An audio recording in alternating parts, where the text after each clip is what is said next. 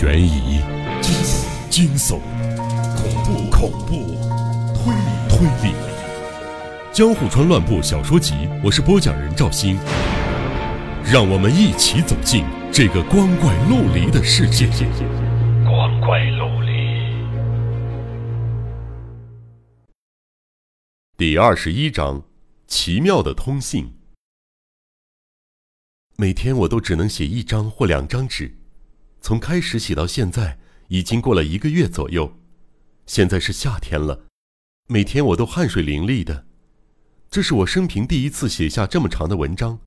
我不擅长回忆和思考，所以不管是很久以前的事儿，还是最近的事儿，顺序都乱七八糟的。接着我要写的，是我住的土仓库，很像一种叫牢房的东西。《儿童世界》这本书里写道，做坏事的人。会被关进一种叫做牢房的地方，过着悲惨的生活。我不知道牢房是什么样的，但我觉得它很像我住的土仓库。我心想，正常的孩子应该和父母亲住在同一个地方，一起吃饭、谈天、玩耍。儿童世界里有许多这样的图画，那是只有遥远的世界才会有的事吗？如果我也有父母亲，是不是也能像那样？和家人快乐的住在一起呢。我向祝八爷询问父母亲的事，但他不肯明确告诉我。就算拜托祝八爷让我和可怕的阿爸见面，他也不愿意。还不知道男女有别的时候，我常和阿吉说这件事。或许因为我是个恐怖的残废，所以父母都讨厌我，把我关进像牢房一样的土仓库里，不让别人看到我这个样子。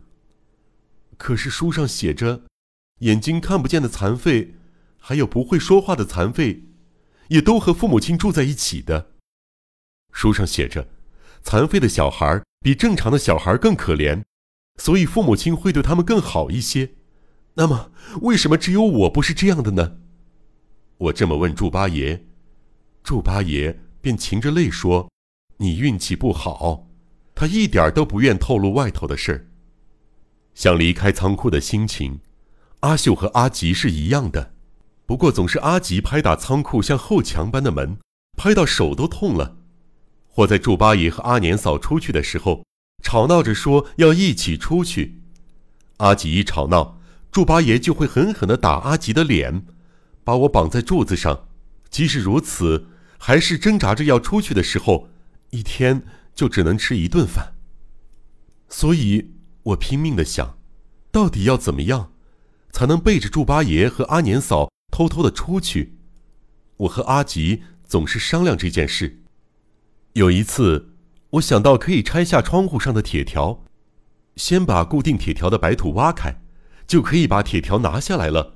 阿吉和阿秀轮流挖了很长时间的土，挖到手指都流血了，总算拆下了一根铁条。可是马上就被祝八爷发现了。那天一整天都没饭吃，一想到无论如何都没办法离开土仓库，我就伤心极了。好长一段时间里，我每天都伸长了脖子，呆呆地望向窗外。大海就像平常那样闪闪发光，平原上空无一物，只有风吹动草叶。大海的波涛声不绝于耳，听起来很悲伤。一想到那片大海的另一头，有一个世界，我就好像鸟一样飞过去。可是，一想到我这样的残废去那个世界，不知道会碰上什么事儿，就感到害怕极了。大海另一头有一座像青山一样的东西，祝八爷曾经说过，那叫海角，就像一头正在睡觉的牛。我曾经看过牛的图画，于是在心里惊叹：原来牛一睡觉。就会变成那种形状啊！又想，那座叫海角的山，就是世界的尽头吗？像这样一直凝视着遥远的地方，我的眼睛不禁模糊起来，不知不觉间流下泪来。没有父母，被关进像牢房一样的土仓库里，出生以来一直都没有去过外面广阔的世界，这样的不幸已经让我难过的想死了。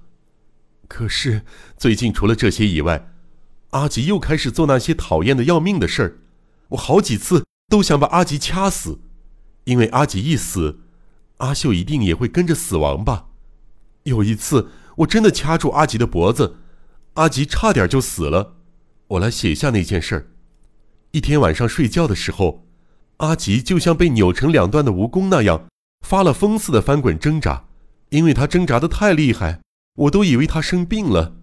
阿吉说他喜欢阿秀，喜欢的不得了，双手牢牢抱紧阿秀的脖子，用手抓胸部，还把腿弯加上来，甚至连脸都重叠上来了。胡乱挣扎一通，我毛骨悚然，觉得肮脏，可恶极了。然后我觉得阿吉可恨的不得了，我真想杀了他，忍不住哇哇大哭起来，双手勒住阿吉的脖子，用力掐住。阿吉很痛苦，比刚才挣扎的更厉害了。我被推到被子上，在榻榻米上从一边滚到另一边，四只手和四只脚胡乱挥舞着，哇哇大哭，四处打滚儿。就这样一直到猪八爷过来，把我压住不能动弹为止。隔天之后，阿吉变得老实一些了。我真的，真的很想死，很想死。神呐，救救我！神呐，杀了我吧！今天，听到窗外有声响，我抬头从窗户往外看，发现窗下的围墙外站着一个人，正仰望着窗子。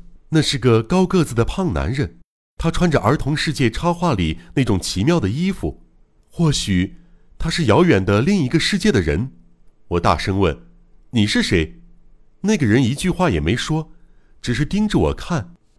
他看起来像个好人，我想告诉他许多事，可是阿吉露出受到惊讶的表情，还不停妨碍我。关键是，要是我大声说话，被祝八爷听见就糟糕了。所以我只能看着那个人笑，那个人也看着我笑了。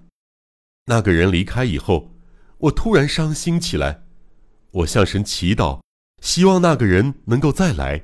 后来我想到了一个好主意：如果那个人再出现一次，虽然我们没办法说话，但书上写着，遥远世界里的人都会写信，所以我想写下来给那个人看。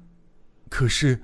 写信要花很长时间，所以我想把这本册子丢给那个人好了。只要他捡到这本册子，知道我的不幸，或许就会像神一样救助我。神呐，请让那个人再出现一次吧。